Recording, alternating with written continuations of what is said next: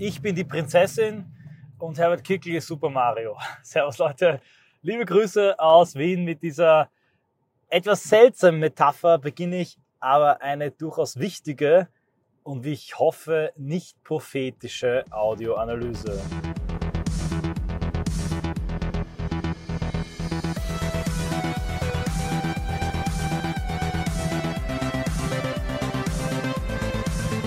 Wie geht es weiter im Superwahljahr? Das, was ich in vielen anderen Audioanalysen prognostiziert habe, trat ein. Die IB wird wieder sehr relevant und in den Medien extrem stark gebracht, um im Superwahljahr Chaos im rechten Lager zu stiften.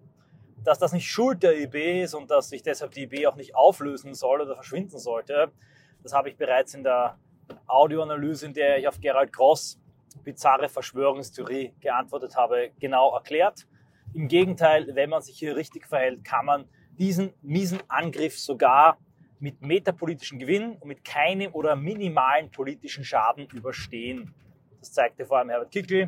Auch hier habe ich bereits einige Audioanalysen dazu gemacht in seiner großartigen Reaktion, seinem Musterkonter auf die IB-Masche. Nun will ich aber ein bisschen hineingehen ins tagesaktuelle politische Koalitionspoker, die Gerüchteküche, und mich dabei auf die Alpenrepublik beziehen. Also wen die österreichische Innenpolitik kein bisschen interessiert, der kann nun getrost weiterschalten. Alle anderen, nehmt euch einen Kaffee, ein Getränk eurer Wahl, lehnt euch zurück und hört mir zu bei meinen Gedankenspielen. Die Altparteien in Österreich sind nervös. Die FPÖ führt in allen Umfragen. Die FPÖ wird in der EU-Wahl, deren Termin ja nicht verschiebbar ist, auch wenn das vielleicht einige gerne hätten in Österreich, aber ja, die Macht hat man dann doch nicht, äh, wird den ersten Platz belegen. Äh, in der Nationalratswahl, die im Herbst stattfindet, wenn man den Bandwagon-Effekt einberechnet, wird die FPÖ dann einen noch stärkeren ersten Platz belegen. Und der Kampf um den zweiten und dritten Platz zwischen SPÖ und FPÖ ist für beide Parteien gleichermaßen erniedrigend wie horrend. Ja, das wird passieren, wenn nichts Unvorhergesehenes eintritt. Genau um das Unvorhergesehene dreht es sich jetzt in dieser Audioanalyse.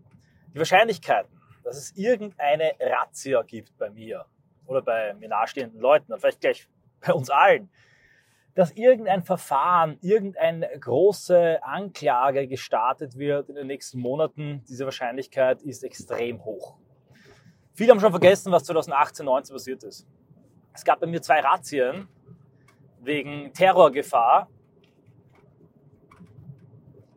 nur weil ich vorher ein Jahr vor eine Spende erhalten habe. Beide Razzien wurden aufgehoben, aus den Zufallsfunden wurden Folgeverfahren gestrickt. Ich war ständig in der Presse mit der schrecklichst möglichen Konnotation.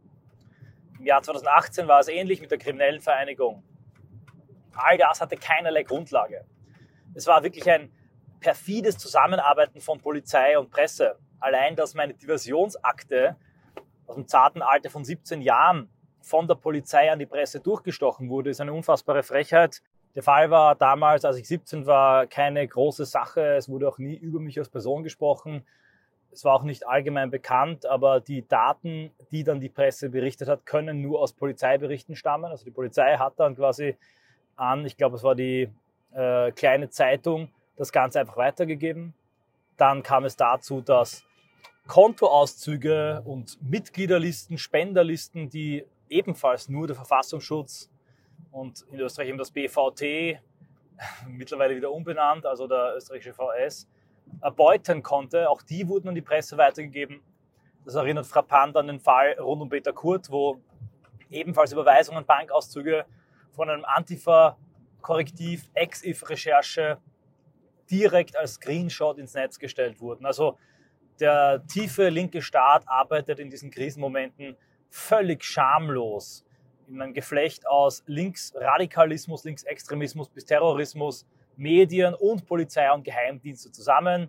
Es gibt nichts Privates mehr. Das Ganze hat schon so weit um sich gegriffen. Wir kennen Ibiza, wir kennen die Affäre rund um Thomas Schmidt mit seinen äh, privaten Handybildern, dass ich auch mit Ähnlichem rechnen muss. Ich bin mir keiner Schuld bewusst.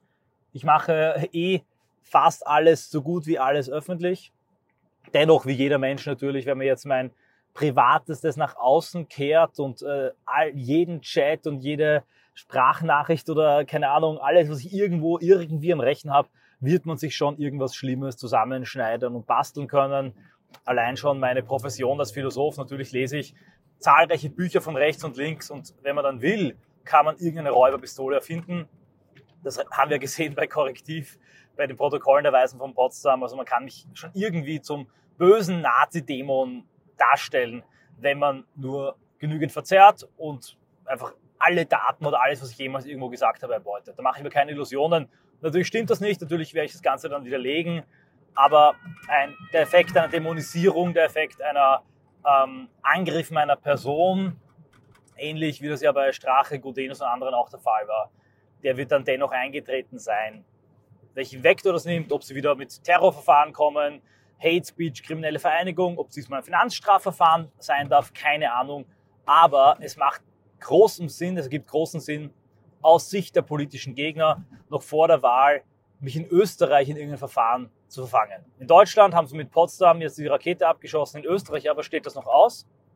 Und ich möchte hier schon mal klar deponieren, auch an alle Leute, die mithören, wenn irgendwas passiert, dann hat das ausschließlich den Grund, dass in Österreich Superwahljahr ansteht. Dann hat man ganz gezielt ähm, Daten gesammelt, Möglichkeiten gesammelt, um auf deren Basis irgendeine absurde Anklage zu starten. Das passiert ja ständig gegen mich. Verhetzungsverfahren, kriminelle Vereinigung, Terrorvereinigung, nichts dran, trotzdem große Kosten und großes Medienecho. Da hat man das gesammelt und wartet jetzt ganz genau gezielt bis vor der Wahl, um sowas hochzubringen. Das sage ich auch ganz gezielt, damit die FPÖ und alle FPÖ-Politiker sich mental und verbal darauf vorbereiten. Ich bitte also insbesondere diese Audioanalyse, das kann man auch ganz privat machen, allen FPÖ-Politikern weiterzuschicken. Warum jetzt Super Mario und Prinzessin?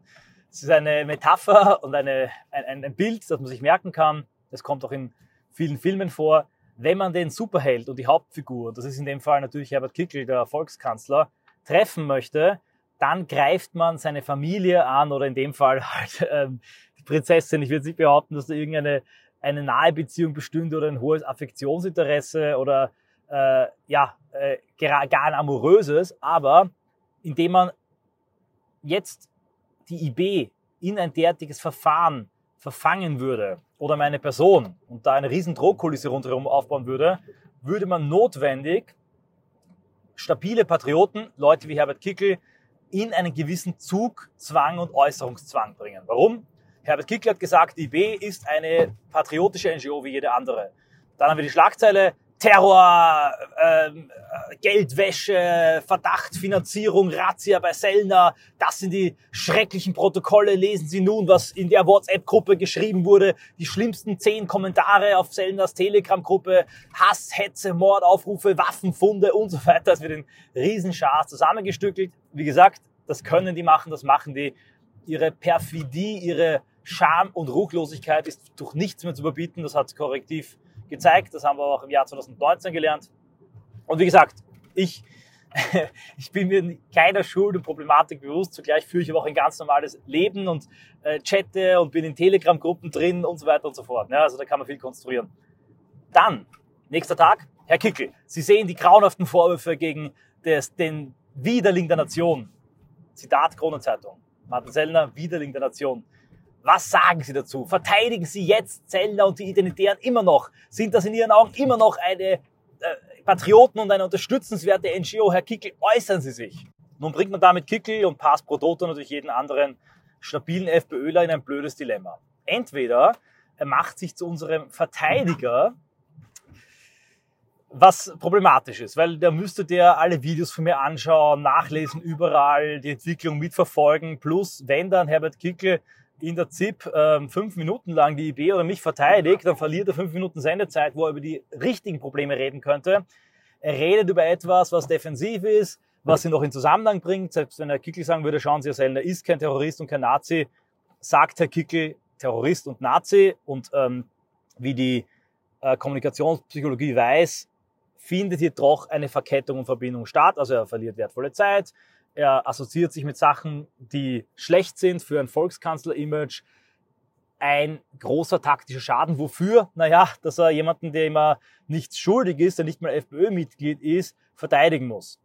wenn Kickel sich distanziert und sagt, na ja, das, damals wurde das gesagt und äh, da, da kannte er all diese Vorwürfe noch nicht und insofern, äh, was er damals gesagt hat, kann sich ändern. Er kennt die Vorwürfe nicht, die sollen mal aufgeklärt werden, aber im Angesicht dieser ähm, Umstände würde er diese Aussage nicht wieder machen. Das ist noch eine dezente Distanzierung, wenn es nicht Kickel wäre, sondern andere Politiker könnte sogar sein, sagen, ja, das findet er schrecklich und furchtbar und er ist gegen rechten Extremismus und gegen IB-Idioten genauso wie gegen linke Idioten und jetzt reden wir bitte über was anderes, weil hier ist die FPÖ und nicht die IB. Also solche Aussagen wären auch denkbar. Aber welche Konsequenz hätte das?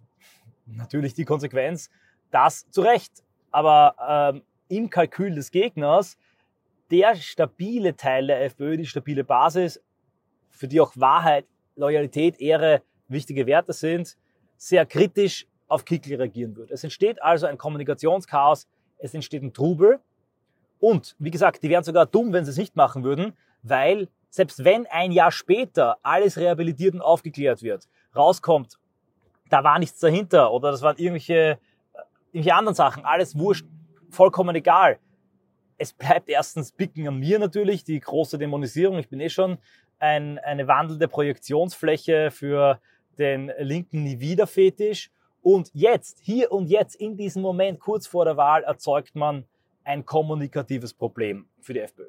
Es kann sein, dass Gerald Groß hier vielleicht sogar schon Insiderwissen hat. Es kann sein, dass er in seinen Kreisen, ähm, wo er sich bewegt, der ist ja äh, generell äh, gut vernetzt politisch und ihm werden viele Sachen zugetragen. Es kann sein, dass er vielleicht schon mehr weiß als wir und dass er weiß, was für eine Kampagne kommt und dass er ganz gezielt, um sich auch hier Bonuspunkte zu verschaffen, sich vorher schon so platziert hat, dass Martin Sellner moralisch bedenkenswert sei, dass man mit Martin Sellner nicht anstreifen darf, nicht, nicht reden darf und soll und er sich dann in diesen kommenden äh, inszenierten Skandal präsentieren kann als derjenige, der es vorher schon wusste, der es immer schon gesagt hat, der schon vorher erkannt hat, was da wirklich dahinter steckt und jetzt durch diese kommende äh, Entlarvung und durch diese neuen Ereignisse und Fakten glänzend bestätigt wurde. Das sind reine Gerüchte, aber wie gesagt, es kann sein, dass Gerhard Grossi entweder schon mehr weiß oder dass er ähnlich wie ich genau so etwas antizipiert und kommen sieht und sich bereits in, ähm, die, in das Lager der Distanzierer retten möchte, beziehungsweise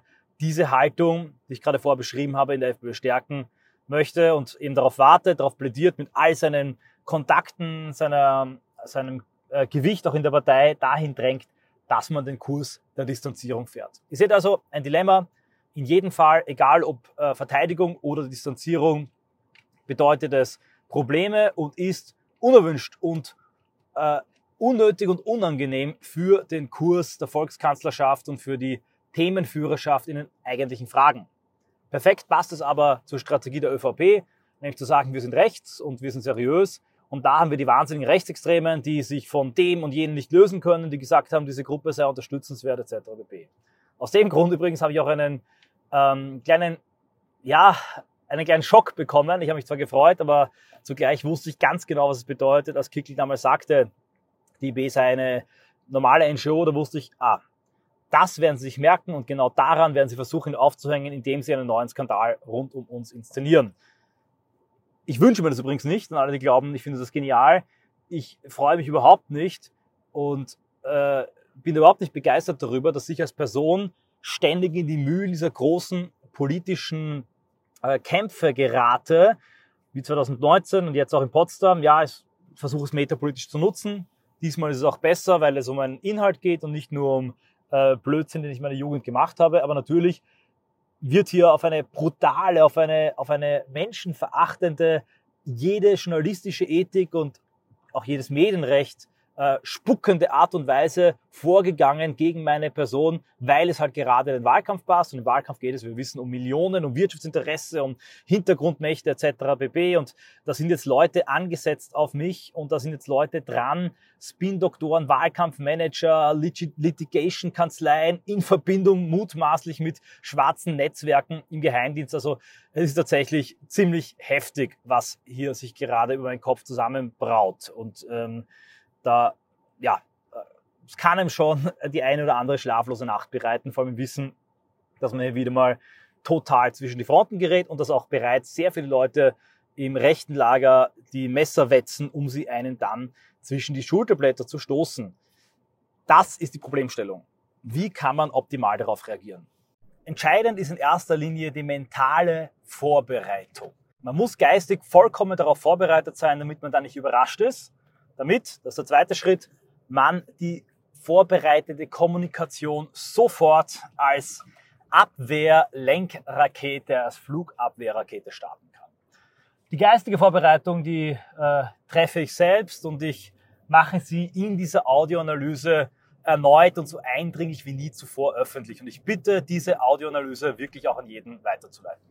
Wenn nichts kommt, dann äh, war man vorbereitet und vielleicht bisschen nervös und es hat zumindest nicht geschadet.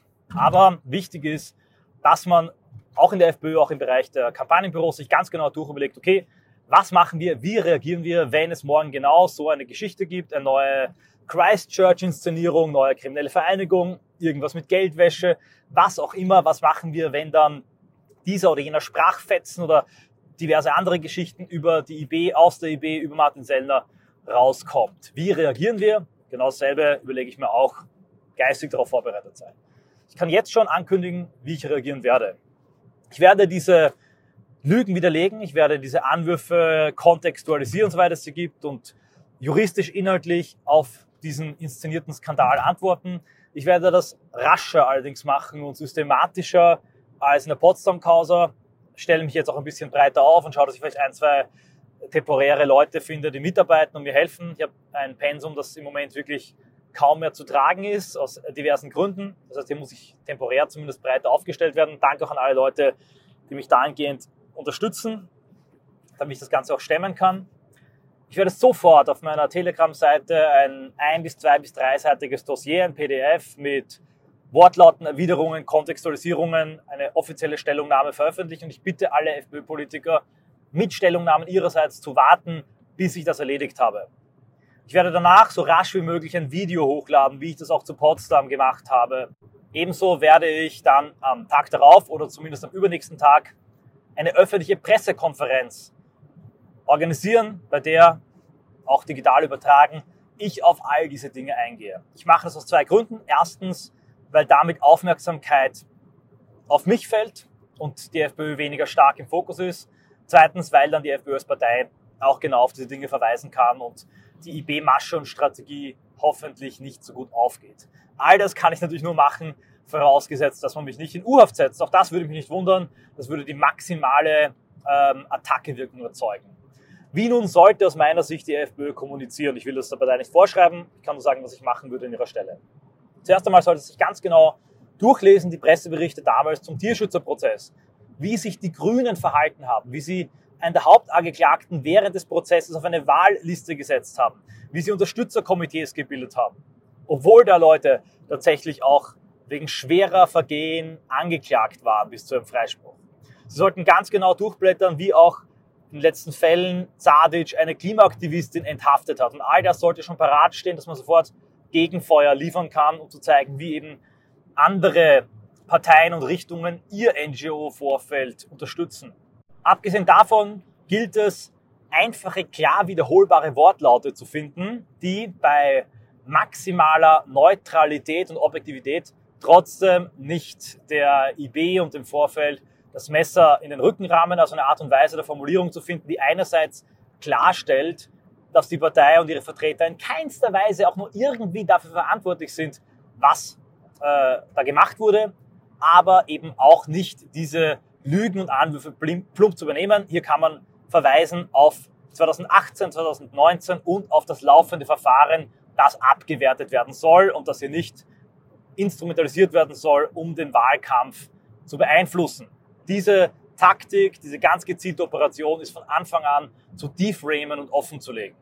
Ein gutes und ich finde elegantes Narrativ und ein Wortlaut für einen Herbert Kickl und andere Politiker könnte lauten wie folgt. Schauen Sie, Frau X, Herr Y, ich führe in den Umfragen.